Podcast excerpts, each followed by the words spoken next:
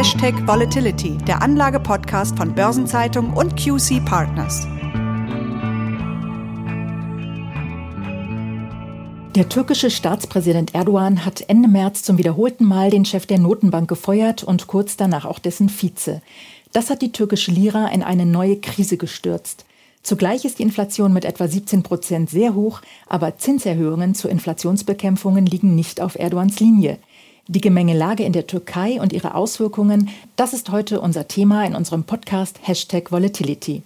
Und dazu begrüße ich Sie sehr herzlich. Mein Name ist Christiane Lang, ich bin Redakteurin bei der Börsenzeitung und ich spreche mit Thomas Altmann, Partner und Leiter des Portfolio-Managements bei QC Partners. Herr Altmann, die türkische Lira hat zuletzt dramatisch an Wert verloren und gegenüber dem Euro Ende April einen neuen Tiefstand erreicht. Gegenüber dem Dollar ist sie fast auf den Tiefstand vom vergangenen November gerutscht und an der Aktienbörse und am Anleihemarkt gaben die Kurse nach. Insgesamt sind die Entwicklungen in der Türkei aktuell von hoher Volatilität geprägt. Was sind die Gründe? Der erneute Wechsel an der Notenbankspitze war natürlich ein erheblicher Vertrauensverlust in die türkische Lira. Immerhin war das der dritte Rauswurf eines Zentralbankpräsidenten innerhalb von nur zwei Jahren. Naji Akbal hatte noch kurz vor seiner Entlassung den Leitzins auf 19 Prozent erhöht. Mit einer Reihe von Zinserhöhungen hatte er zuvor verloren gegangenes Vertrauen in die türkische Währung wiederhergestellt. Unter seinem Nachfolger Shahab Kafjolu müssen wir uns jetzt auf eine erneute Anpassung der türkischen Geldpolitik einstellen. Kafjolu gilt als Gegner von Zinserhöhungen. Er positioniert sich ganz klar mit seiner Linie, dass Zinserhöhungen die wirtschaftlichen Probleme der Türkei nicht lösen werden. Die Spannungen zwischen den USA und der Türkei haben die Schwankungen und den Wertverfall zusätzlich verstärkt. Kernthema ist hier die Einordnung von Joe Biden des Massakers an Armeniern. Joe Biden ordnet dies ganz klar als Genozid ein. Vielleicht schauen wir uns erstmal genauer an, wie hoch die von Ihnen angesprochenen Schwankungen denn sind. Gern. Von was reden wir da genau? Also wie groß sind diese Schwankungen, sowohl absolut als auch relativ zur deutschen Wirtschaft? Starten wir hier mit absoluten Zahlen. Vor 20 Jahren wurden für einen Euro 0,6 türkische Lira bezahlt. Jetzt sind wir hier bei mehr als 10 türkischen Lira pro Euro. Die für die kommenden sechs Monate erwartete Volatilität der Lira zum Euro liegt bei 20 Prozent. Zum Vergleich, zwischen Euro und US-Dollar liegt dieser Wert bei 6%. Das sind also erhebliche Schwankungen. Wie sieht es hier beim türkischen Aktienmarkt aus? Schauen wir hier auf den BIS 30 Index. Hier hatten wir zwischen Januar und März zwischenzeitlich einen Einbruch um 24% Die Volatilität lag hier in den vergangenen sechs Monaten bei 26% Und auch hier wieder der Vergleich. Beim DAX war sie mit 14 Prozent nur etwa halb so hoch. Also herrscht große Unruhe an den türkischen Märkten, dazu die hohe Inflation. Mit zwei Zinserhöhungen zwischen November und März hatte der ja nun entlassene Notenbankchef Akbal eine deutliche Erhöhung der Lira erreicht. Das hat ihn dennoch den Kopf gekostet, weil Erdogan die Zinsen niedrig halten möchte, um die Wirtschaft anzukurbeln. Man hätte also erwarten können, dass Akbals Nachfolger die Zinsen eben aus diesen politischen Gründen wieder senkt. Nun hat er sie in den beiden Zinssitzungen seit seinem Amtsantritt im April zunächst unverändert bei 19 Prozent gelassen. Muss er nicht auf Erdogans Druck früher oder später die Zinsen senken? Und wann könnte das der Fall sein? Dass Erdogan lieber niedrige Zinsen sieht, ist bekannt. Daraus hat er nie einen Hehl gemacht. Erdogan möchte die Konjunktur mit niedrigen Zinsen ankurbeln. Damit möchte er Investitionen fördern und die hohe Arbeitslosenquote von zuletzt 13 Prozent senken. Wirtschaftswissenschaftlich ist dieser Ansatz, die Inflation mit niedrigen Zinsen zu bekämpfen, jedoch, vorsichtig ausgedrückt, wenig anerkannt.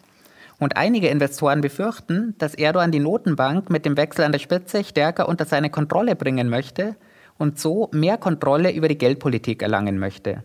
Caffiolo gilt ja als loyaler Erdogan-Anhänger. Von daher wird sicherlich spannend zu beobachten, als wie unabhängig die türkische Notenbank von den Börsianern zukünftig wahrgenommen wird. Eine unmittelbare Zinssenkung wäre allerdings wirtschaftlich trotzdem kaum zu rechtfertigen gewesen. Sie meinen also, dass hier die Auswirkungen des wirtschaftlichen Umfelds so signifikant sind, dass selbst der politische Wille Erdogans zurückstehen müsste? Genauso ist es. Der Druck auf die Währung hätte durch eine Zinssenkung noch deutlich größer werden können. Schauen wir kurz auf das wirtschaftliche Umfeld. Die Inflationsrate ist zuletzt wieder deutlich angestiegen, von gut 11 Prozent im Sommer letzten Jahres auf zuletzt mehr als 17 Prozent. Der Leitzins liegt aktuell bei 19 Prozent. Damit liegt er, trotz einiger Erhöhungen seit dem Sommer 2020, noch immer 5% niedriger als zwischen September 18 und Juni 19.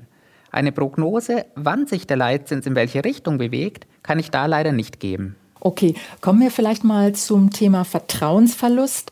Wie viele internationale Gelder sind denn aktuell durch die letzten Ereignisse abgezogen worden und was bedeutet das für die Türkei? Ja, eine genaue Zahl zu geben, ist ja kaum möglich.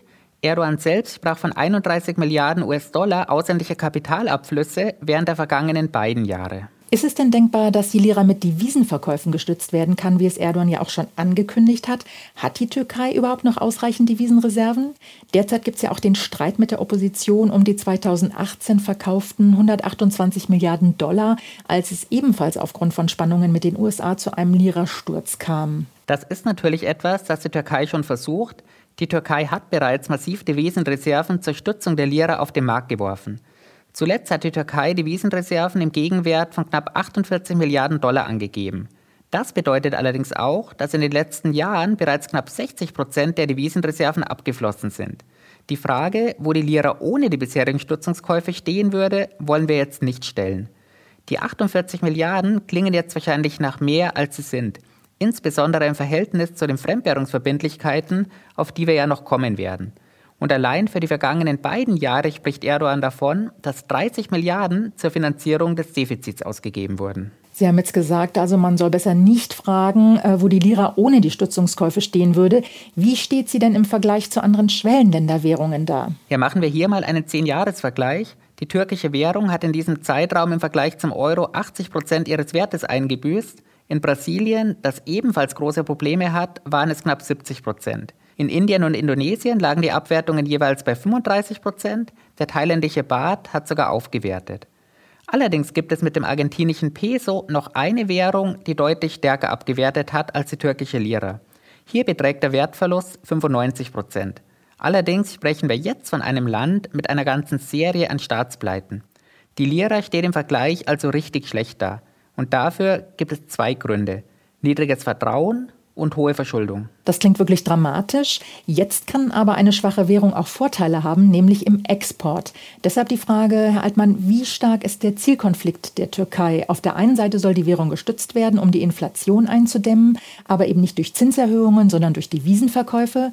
Und auf der anderen Seite hilft eine schwache Lira bei den Exporten und dem erklärten Ziel, das Außenhandelsdefizit abzubauen. Wie kann die Türkei aus diesem Dilemma herauskommen? Ja, dieser Zielkonflikt ist in der Tat riesig. Denn nach der klassischen volkswirtschaftlichen Lehre wird Inflation mit höheren Zinsen begegnet. Erdogan hat zur Bekämpfung der Inflation jetzt einen anderen Plan vorgestellt. Oberstes Ziel ist dabei das Erreichen einer einstelligen Inflationsrate. Dazu will er ein Frühwarnsystem für die Entwicklung der Lebensmittelpreise einführen. Preiserhöhungen im öffentlichen Sektor dürfen nur auf der Grundlage der angestrebten Inflation umgesetzt werden. Ein weiteres Ziel ist die Verringerung der Abhängigkeit von Importen. Diese Abhängigkeit führt aktuell zu einem permanenten Handelsbilanzdefizit. Und das soll, wie Sie bereits angesprochen haben, deutlich abgebaut werden. Denn im Moment muss dieses Handelsbilanzdefizit über ausländische Kredite und Investitionen ausgeglichen werden. Bleiben diese aus, leiden Wirtschaft und Währung. Wir werden auf jeden Fall beobachten, wie sich Erdogans Strategie hier auswirkt. Wie sieht es denn mit den Im- und Exporten der Türkei überhaupt aus? Im Vergleich zu anderen Ländern der Region ist sie ja wirtschaftlich relativ breit aufgestellt, auch dadurch, dass viele ausländische Unternehmen mit Joint Ventures in der Türkei produzieren lassen. Schauen wir zunächst auf die gehandelten Güter und auf die Handelspartner. Die wichtigsten Exportgüter sind Textilien und Bekleidung, Autos und Autoteile, Nahrungsmittel, Maschinen sowie Eisen und Stahl. Beim Import liegt der Schwerpunkt ganz klar auf Brennstoffen wie Rohöl. Diese machen 20 Prozent der Importe aus. Dahinter folgen Maschinen und Geräte. Und da wundert es nicht, dass Russland auf Platz 1 der Länder steht, aus denen Waren importiert werden. Dahinter folgen Deutschland und China. Türkische Waren gehen vor allem nach Deutschland, Großbritannien und in den Irak. Vielleicht ein kleiner Exkurs. Deutschland war jetzt in beiden Aufzählungen vertreten. Wie wichtig ist die Türkei als Handelspartner für die deutsche Wirtschaft? Deutschland zählt bei den Importen und Exporten jeweils 239 Handelspartner auf. Bei den deutschen Exporten rangiert die Türkei hier auf Platz 17, bei den Importen auf Platz 18. Mhm. Kommen wir zurück zur türkischen Wirtschaft. Die Exporte müssten von der schwachen Währung ja profitiert haben. Das ist in vielen Bereichen auch der Fall. Türkischer Stahl war in der Eurozone zeitweise so günstig, dass die beiden Konkurrenten ThyssenKrupp und ArcelorMittal bei der EU-Kommission eine Beschwerde wegen Dumpings eingereicht haben. Allerdings hat die schwache Währung da auch ihre Schattenseiten. Die Landwirtschaft ist beispielsweise auf importierten Dünger angewiesen und der wiederum wurde durch den Lira-Verfall signifikant teurer.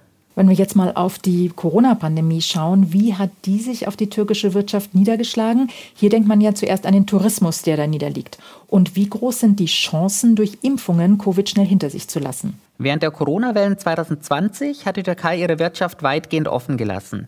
Das hat der Wirtschaft auch sehr geholfen. Zudem hat die schwache Währung, wie wir es gerade thematisiert haben, den Export gestärkt.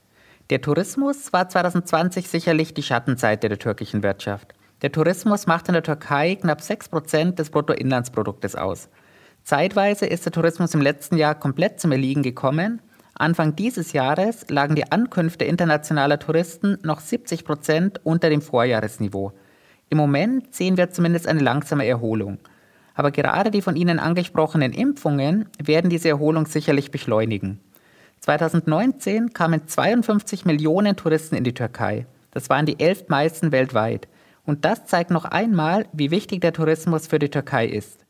Aber trotz aller Schwierigkeiten war die Türkei im Jahr 2020 eine von ganz wenigen Volkswirtschaften mit positivem Wirtschaftswachstum. Wir können also festhalten, die Türkei ist trotz des Wirtschaftswachstums im Covid-Jahr 2020 in einer äußerst schwierigen Lage, eben durch das Anhalten der Pandemie die schwache Lira, die hohe Inflation und das unsichere Investitionsklima.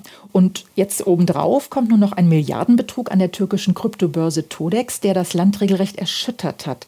Warum schlägt dieser Fall so hohe Wellen? Ja, die Wellen sind besonders hoch, da der türkischen Notenbank Kryptowährungen ein Dorn im Auge sind. Zahlungen mit Kryptowährungen sind seit Anfang Mai nicht mehr erlaubt. Initiiert wurde dieses Verbot von der türkischen Zentralbank. Als Grund gibt die Türkei signifikante Risiken sowie möglicherweise irreparable Schäden an. Und wenig überraschend ist die Notenbank zudem besorgt, dass Cyberdevisen die ohnehin schon schwache türkische Lira noch weiter unter Druck setzen könnten. Das Halten der Kryptowährungen bleibt jedoch erlaubt. Von dem angesprochenen Skandal sind jetzt etwa 400.000 Anleger mit Kryptobeständen im Gegenwert von 500 Millionen bis zu 2 Milliarden Dollar betroffen. Ob diese Geschädigten davon zumindest Teile jemals wiedersehen werden, ist zum jetzigen Zeitpunkt noch vollkommen offen. Jetzt ist die türkische Bevölkerung in erster Linie von der hohen Inflation betroffen und versucht natürlich ihre Ersparnisse zu retten. Dabei greift sie nicht nur auf diese Kryptowährungen zurück, sondern hortet vor allen Dingen auch Gold und Devisen. Mancher Experte spricht hier von der Dollarisierung der Wirtschaft. Was hat das für Folgen? Das hat den Verfall der türkischen Lira zusätzlich befeuert. Denn indem die türkische Bevölkerung Euro, Gold, Dollar oder auch Kryptowährungen erwirbt, wirft sie gleichzeitig türkische Lira auf den Markt. Das hat Erdogan wiederum dazu bewegt, seine Bevölkerung aufzurufen, Devisen zurück in türkische Lira zu tauschen. Dass diesem Aufruf nicht in großem Stil Folge geleistet wurde, sehen wir sowohl am anhaltenden Kursverfall als auch an der anhaltenden Nachfrage nach Devisen, Gold und Kryptowährungen. Wir sehen hier bei der Bevölkerung Angst um den Wert des Ersparten. Ende 2020 lagen etwa 260 Milliarden US-Dollar in Fremdwährungen auf Konten bei türkischen Banken. Durchschnittlich sind das 3200 Dollar pro Person. Und wenn wir hier noch einmal den Bogen zu Kryptowährungen schlagen wollen, vor dem Verbot haben immer mehr Händler Kryptowährungen als Zahlungsmittel akzeptiert. Das durfte man durchaus schon als langsamen Substitutionsprozess der Landeswährung bezeichnen. Das sind alles sehr alarmierende Entwicklungen. Jetzt mit einer schwachen und möglicherweise noch schwächer werdenden Lira bekommt die Türkei ein weiteres massives Problem, denn ihre Fremdwährungsschulden werden quasi unbezahlbar, der Schuldenberg steigt. Das ist vollkommen richtig, denn die Schulden wachsen damit parallel zum Verfall der Lira. Und dieser Schuldenberg betrifft auch ganz stark Unternehmen und private Haushalte. Schauen wir auf die Hintergründe. Konsumausgaben stehen in der Türkei für mehr als 70 Prozent des Bruttoinlandsproduktes. Das ist ein Wert, den wir sonst nur aus den USA kennen. Dass hier viel auf Kredit konsumiert wurde, ist eigentlich überflüssig zu erwähnen. Der Beitrag der Landwirtschaft am Bruttoinlandsprodukt ist in den vergangenen 15 Jahren um etwa ein Drittel zurückgegangen.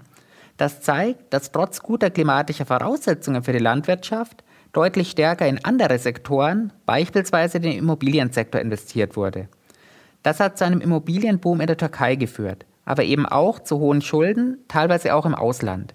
Und bei diesen Unternehmen droht immer die Gefahr, dass eine ausländische Bank plötzlich beginnt, den Geldhand zuzudrehen. Und dann würden sicherlich ganz schnell andere folgen. Von wie viel Auslandsschulden reden wir denn überhaupt? Die türkische Notenbank gibt die Auslandsschulden mit 435 Milliarden US-Dollar an. Diese entfallen zu etwa einem Drittel auf Unternehmen und private Haushalte, die anderen zwei Drittel auf Finanzinstitute, die Notenbank selbst und die öffentliche Hand. Mit 57 bzw. 30 Prozent sind der Dollar und der Euro hier die ganz klar dominierenden Währungen. Der türkische Staat muss im November dieses Jahres noch eine in Euro begebene Anleihe über 1,25 Milliarden zurückbezahlen. Im nächsten Jahr nimmt die Zahl der Fälligkeiten dann zu, dann werden 2 Dollar Anleihen und eine Yen-Anleihe fällig. Für die 2026 fällige Euro-Anleihe liegt die Rendite aktuell bei gut 4%. Das ist ein Renditeaufschlag von knapp 5% zu deutschen Bundesanleihen. Das Rating liegt hier übrigens im Single-B-Bereich und damit im Non-Investment-Grade-Bereich. Das ist also ein enormer Druck und eine enorme Last für den türkischen Staat. War diese Entwicklung denn schon länger absehbar? Schauen wir mal etwas weiter zurück. 2005 begannen die Beitrittsgespräche der Türkei mit der EU. In diesem Jahr hat die Lira aufgewertet. Da waren Schulden in harten Währungen also von Vorteil.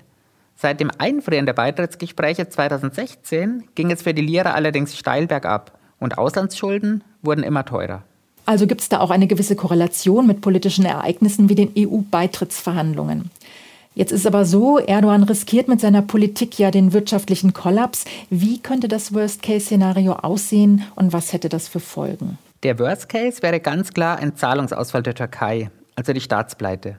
Das würde bedeuten, dass die Gläubiger, also die Inhaber türkischer Staatsanleihen, ihr Geld und ihre Zinsen zumindest nicht vollumfänglich erhalten. Die Türkei würde kaum noch an neues Geld kommen und könnte die laufenden Ausgaben nicht mehr vollständig bezahlen. Das würde dann auch Polizei, Feuerwehr, Behörden, Krankenhäuser, Kindergarten, Schulen, Universitäten etc. betreffen. Beamte, Arbeitslose und Rentner würden ihre Bezüge zumindest nicht vollständig ausgezahlt bekommen. Mögliche weitere Folgen wären ein Bankrun, Zusammenbrüche von Banken, höhere Arbeitslosigkeit, Armut und vielleicht sogar Unruhen und Krawalle. Also wirklich ein Extremszenario, das hoffentlich verhindert werden kann. Wie könnte denn eine Stabilisierung an den türkischen Märkten erreicht werden? Ist sie unter Erdogan, der angeblich nur noch auf enge Vertraute, die ihn bejubeln, aber eben nicht mehr auf seine Berater hört, überhaupt möglich? Ein Programm des Internationalen Währungsfonds ist ja immer wieder im Gespräch. Die Türkei würde dadurch Zugang zu Devisen erhalten, müsste im Gegenzug allerdings auch Reformauflagen erfüllen. Erdogan lehnt dies kategorisch ab, denn Erdogan sieht ein IWF-Programm als Aufgabe der politischen Unabhängigkeit. Doch dabei sind die Türkei und der Währungsfonds eigentlich alte Bekannte. Seit den frühen 60er Jahren gab es insgesamt 19 Beistandsabkommen der Türkei mit dem IWF. Und die Türkei war auch mitten in einem Hilfspaket des IWF, als Erdogan 2003 an die Macht gewählt wurde. Und gerade dieses Hilfspaket wird vom IWF noch heute als Vorzeigebeispiel für eine besonders erfolgreiche Intervention genannt. Damals hat Erdogan die Umsetzung auch unterstützt. Zehn Jahre lang, bis 2013, musste Erdogan sich dann mit dem IWF arrangieren. Seit 2013 ist die Türkei beim IWF schuldenfrei. Ob es Erdogan schafft, nach seinen zehn Jahren mit dem IWF auch zehn Jahre ohne den IWF zu regieren, das werden wir weiterhin beobachten. Also das werden wir sicher, Herr Altmann. Und das war damit eigentlich auch schon ein sehr gutes Schlusswort, denn wir kommen zum Ende unseres Podcasts. Vielen Dank für Ihre sehr ausführlichen Erläuterungen. Das war wie immer äußerst spannend. Und für heute verabschieden wir uns nun von Ihnen, liebe Hörerinnen und Hörer. Wir freuen uns, wenn Sie wieder dabei sind am 26. Mai, wenn die nächste Folge von Hashtag Volatility erscheint. Bereits am kommenden Freitag, am 14. Mai ab 7 Uhr, erwartet Sie eine neue Folge des Podcasts 7 Tage Märkte, die Wochenvorschau der Börsenzeitung. Bis dahin, alles Gute. Bleiben Sie gesund.